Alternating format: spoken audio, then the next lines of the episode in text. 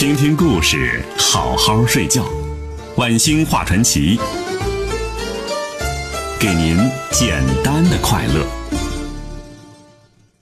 好了，历史上的十大帝师，我们说第九位了。三分天下诸葛亮，一统江山刘伯温。刘基字伯温，青田县南田乡人，哪儿啊？今天呢，属于浙江省文成县，所以说呢，故称是刘青田。是元末明初的政治家、军事家、文学家，明朝开国元勋。明洪武三年呢，封成义伯，又称作是刘成义。武宗正德九年，追赠太师，谥号文成，后人呢称为刘文成、文成公。刘基啊，通经史、晓天文、经兵法。与宋濂、叶琛、张毅合称是浙东四名士。刘伯温呢是辅佐朱元璋完成帝业，开创明朝，并尽力保持国家安定，因而驰名天下，被后人呢比作是诸葛武侯在世。这朱元璋呢也多次称刘基是武之子房也，子房谁啊？张良啊。中国民间呢广泛流传着“三分天下诸葛亮，一统江山刘伯温”的说法。他以神机妙算、运筹帷幄著称于世。那么下面呢，我们就说一说啊，刘伯温与诸葛亮。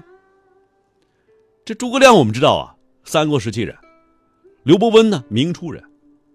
刘伯温呢，曾经路过诸葛亮的坟。那么作为后生啊，他居然得意洋洋地写了一句十二字的羞辱先人的话。而诸葛亮呢，早在一千三百年以前呢，就知晓这事儿了，而且还写了一句话回赠一千多年以后的他。哪怕是在英才辈出的三国时期呀，这诸葛亮也是最璀璨的一个人了，谁也无法掩盖其锋芒。想当初啊，刘备三顾茅庐，态度恭谨的请他出山。为什么呢？水镜先生曾经说了。卧龙凤雏，得其一而安天下。由此可见呢，这诸葛亮能力太强了。后来呀，这诸葛亮出山了，他富有谋略，在军事政治上啊，都能为刘备出谋划策，而且为人是忠心耿耿，为蜀汉呕心沥血。他死后呢，蜀地后人为了更好悼念他，在蜀地建立起武侯祠。每到诸葛亮忌日，很多人呢。都去祭拜他，表达后人对诸葛亮这个伟人的敬佩之心。那么，像诸葛亮这样的谋臣呢，后世还有一个，就是刘伯温了。刘伯温呢，也是才华出众，能掐会算，通晓天地。他呢，是朱元璋打天下的第一智囊，为朱元璋啊出了不少奇谋，建立大明王朝。可以说啊，刘伯温功不可没。可想啊，其人智慧。非常深的，而朱元璋呢也说过，张良和萧何加起来都比不上我的刘伯温呢。而刘伯温的本人呢，为后世还留下许多经典著作，在兵法和政治上啊，以及人生经验上，给后人很多启示。可以说，诸葛亮和刘伯温那都是数一数二的人物。但是，作为后人刘伯温呢？在来到先人诸葛亮祠堂前，不但没有恭敬，反而认为啊，这诸葛亮不过尔尔罢了，没我厉害。那个时候啊，刘伯温有一次赶路，途经蜀地，当时啊，他手下说说前面有个祠堂，可以歇脚。连续几天路赶下来，刘伯温心情不好。当走到这个大祠堂前呢，这一看。居然是诸葛亮的武侯祠，一股无名之火就来了。因为他想到啊，那诸葛亮当初只不过是帮助刘备三分天下而已，而我刘伯温呢，啊，比你本事大吧？我帮助朱元璋一统天下呀！想想还是我厉害，你有什么资格有这么气派的祠堂啊？所以啊，就很傲气的叫人取来笔墨。写下了两行大字：“三分天下诸葛亮，一统江山刘伯温。”这十四个字啊，意思说你诸葛亮只能助人夺取三分之一天下，而我呢能助人得整个天下。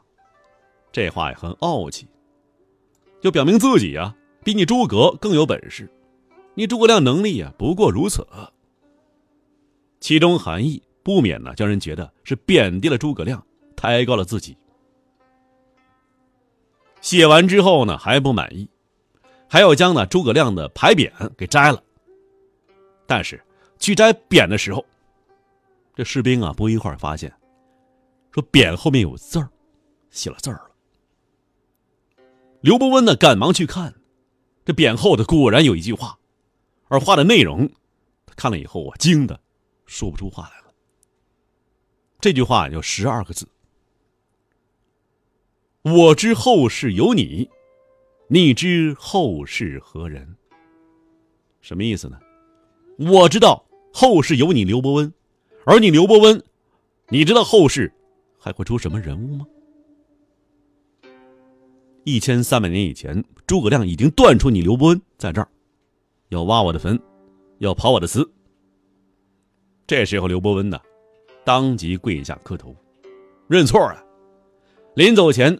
把自己所写的话呀全毁了，败在诸葛亮手中，刘伯温呢也算是心服口服了。当然了，这只是民间的一个小故事、小传说。好，最后咱们说一说呀，历史上的十大帝师最后一位，宰相之杰张居正。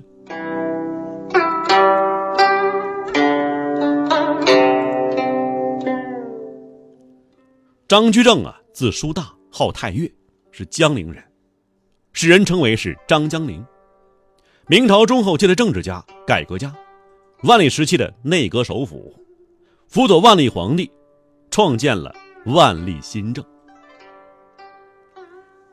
张居正啊，在任期间十年呢，实行了一系列改革措施，财政上啊是清账田地，推行一条鞭法，总括赋。义皆以银角，军事上呢，任用戚继光、李成梁等名将镇北边，用凌云翼、殷正茂平定西南叛乱。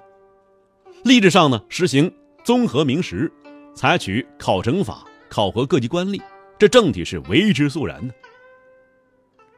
中国历史上的改革家呀，大多不得善终，因为改革啊，势必要触动那些既得利益集团的一些利益。难免遭到他们的反对。张居正啊，在政治上是一个有深远考虑的铁腕宰相，却唯独没有给自己留后路。要改革就不能留后路，否则你就改不成啊。而且张居正说过呀：“知我罪，我在所不计，我不在乎这个。”他求的是什么呢？把自己认为正确的事情呢做成做好。而不是为了获取某种避免或某种评价。正是这种担当精神，才使新法呀一推十年，挽救了大明江山。张居正早在内阁混斗，自己政治生涯岌岌不保的时候啊，写过一寄，一段话，寄语：“愿以身心奉尘煞，不与自身求利益。”这话呀，他确实做到了。有人说呀，这个张居正啊腐败。事实上啊，所有求官的人送钱财，只要不是朋友，张居正一概不要退回。他对下人管的非常严。有一次啊，管家尤七收了一个人钱财，张居正啊，把管家腿打折了。而他的政治导师徐阶来给他送，他说呀，是黄愧纳之，不甚感激呀。他觉得这个东西如果不收，一定是他变了，无法取得徐阶信任。于是啊，他把这个属于礼节的东西和有目的的东西啊，前者称为人情，人情世故嘛，人情；后者称作贿赂，就分得很清楚。明朝政治充满无数腐化因素，现代认为啊，不应存在那种现实，而当时啊，只是一种习惯。因此，从事政治生活的人呢，随时随地都受着物质诱惑，也随时随地呀会蒙到这个敌人的指摘，但令人玩味的是，张居正死后不足四十年就被平反了。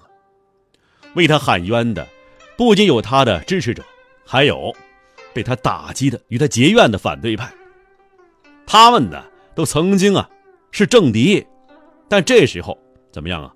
奔走呼吼，鸣冤昭雪，岂料改革盛景已不再来了。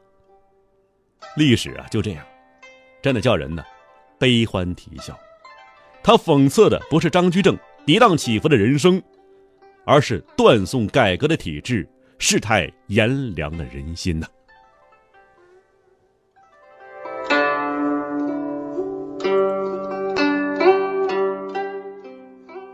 好了，今天讲的是历史上的十大帝师下集。我们讲的是啊，鞠躬尽瘁的诸葛亮，大唐名臣房玄龄，汉文化的拯救者耶律楚材，三分天下诸葛亮一统江山的刘伯温，以及最后的宰相之杰。张居正。